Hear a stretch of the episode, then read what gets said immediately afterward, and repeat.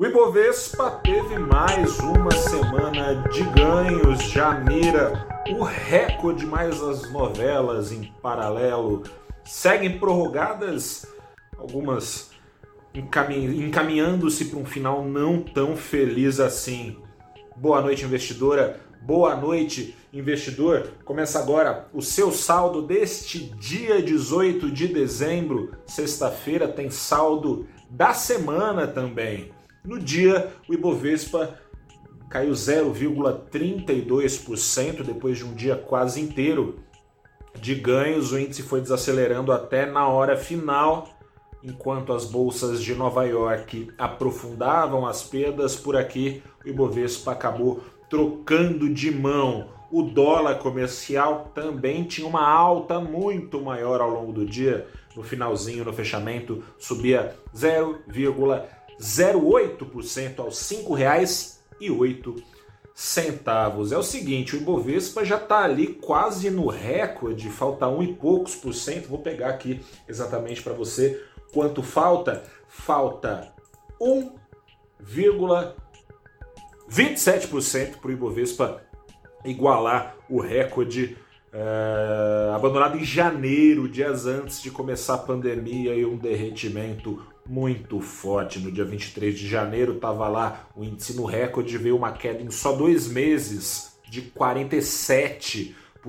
Mas ao longo da semana o índice, é bem verdade, voltou a ficar com saldo anual positivo. Isso não acontecia desde esses tempos aí de janeiro. Depois veio a pandemia e demorou para o Ibovespa conseguir isso veio esse mergulho que eu te falei de dois meses, em nove meses veio uma arrancada de 82% para que o índice voltasse a positivar em 2020.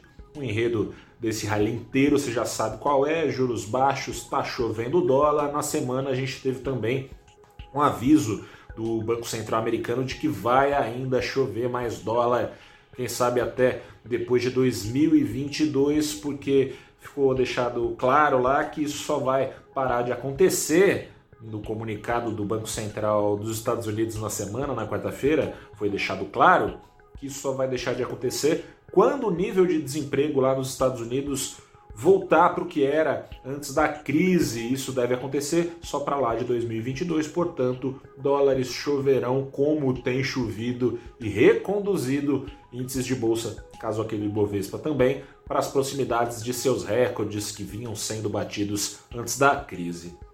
Hoje, nessa sexta-feira, deu uma pesada numa novela, bom, em algumas novelas, a primeira americana. É, o impasse para o pacote de gastos ser aprovado, o impasse entre democrata, democratas e republicanos lá nos Estados Unidos, parece, foi o que ajudou a, a trazer ganhos na semana, parece perto de um final feliz, não é exatamente o final que se pensava alguns meses atrás, quando se falava em 2 trilhões de dólares, fala-se agora em algo acima dos 900 bilhões, menos da metade, mas alguma coisa pelo menos tá para sair mas acontece que o pregão hoje fechou com essa, com essa promessa ainda colocada de que tá para sair sem que nada saísse. E depende também desse consenso, o governo americano não ficar congelado a partir deste sábado ao meio-dia, ou, ou, ao menos dependia enquanto estava rolando o pregão, porque é o prazo para que é, seja aprovado também um programa aí, como se fosse a LDO aqui no Brasil, né, que foi aprovada essa semana, as diretrizes para os gastos do ano que vem lá nos Estados Unidos precisa, precisa ser votada também.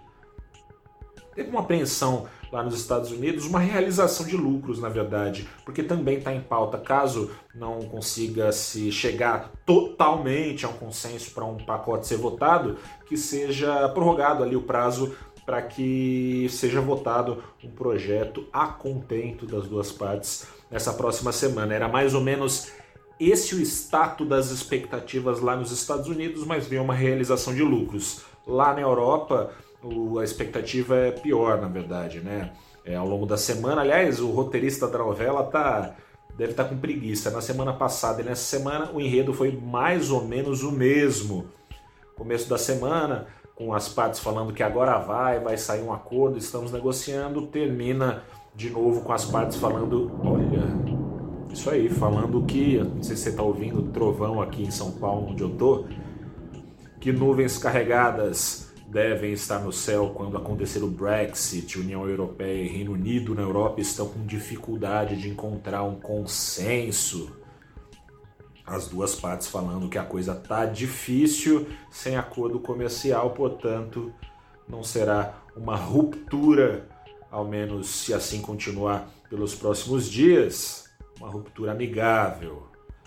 Mercados na Europa que também tiveram ganhos na semana reagiram com baixas hoje na Ásia, na Oceania. Bolsas também bastante plugadas, na verdade, nessas duas novelas, americana e europeia, caíram também os principais índices por lá. Aqui no Brasil teve um momento do dia que parecia que a gente ia continuar descolado com os estrangeiros garantindo ganhos, mas não foi assim no finalzinho.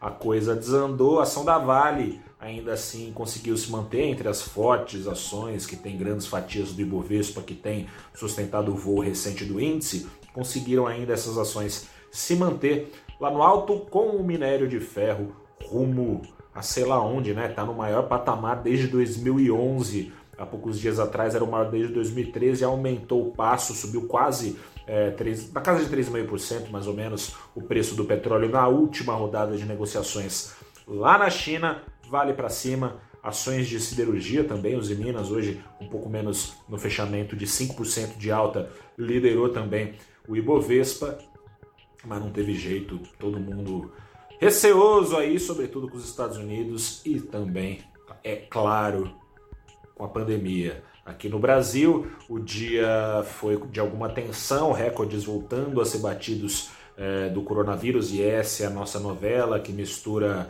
tragédia com suspense, que é, enfim, tá difícil, né?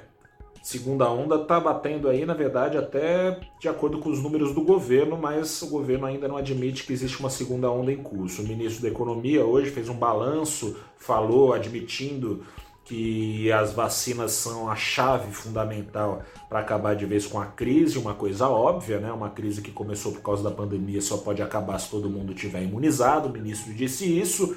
Ao mesmo tempo, seguiu a trilha do governo de não incentivar ninguém a tomar vacina, não. Falou que o presidente não vai tomar porque é contra a obrigação. Foi questionado se tomaria vacina, veio com papo lá de que não, ele é liberal e, não, e, se, e, e assim reservava o direito de não dizer o que ia fazer. Preferiu não responder, não sei se para não se comprometer com o presidente anti-vacina ou anti-obrigatoriedade da vacina, ou para não se comprometer com as redes sociais que estão pegando no pé do presidente ao mesmo tempo é, sugerindo negacionismo em relação à ciência, enfim. Ele não quis responder, ficou um clima esquisito. Ele falou que em caso de segunda onda, que segundo ele não está acontecendo, não é possível afirmar auxílios emergenciais podem ser retomados. Ficou um clima esquisito, mas ao longo do dia e essa alta do dólar que eu te falei no começo do vídeo, né, de 0,08% era bem maior ao longo do dia, foi caindo caindo a partir de um passo dado lá em Brasília pelo presidente da Câmara, Rodrigo Maia. Ele tirou da pauta do Congresso, da Câmara, a apreciação de uma MP que buscava é, a extensão de auxílios emergenciais. Ainda assim, curva de juros acabou sendo pressionada a subir depois de um dia de queda, estabilidade no final do dia pressionada aí para cima.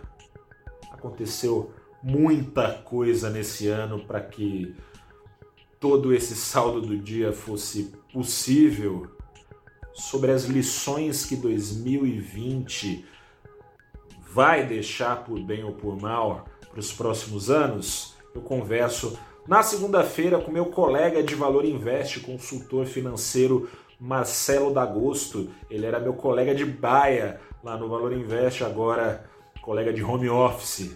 A gente vai bater um papo aí nessa segunda-feira no Abrindo os Trabalhos às 8, da, às 8 e meia da manhã, no Abrindo os Trabalhos. Live especial aí sobre o fim de ano.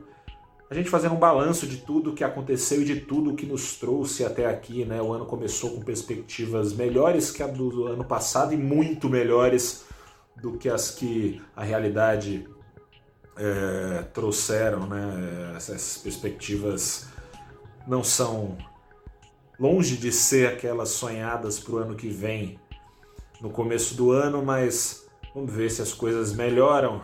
A gente bate um papo, portanto, então, sobre as lições que ficam para você aí, investidora, investidor que passou o ano inteiro com a gente e que eu espero que passe mais um ano conosco no valorinvest.com. Eu sou Gustavo Ferreira, repórter do valorinvest.com. Segunda-feira eu estou de volta com mais um saldo do dia. Bom descanso, segura a onda aí, se puder, fica em casa mantendo o isolamento social. Grande abraço, até segunda-feira.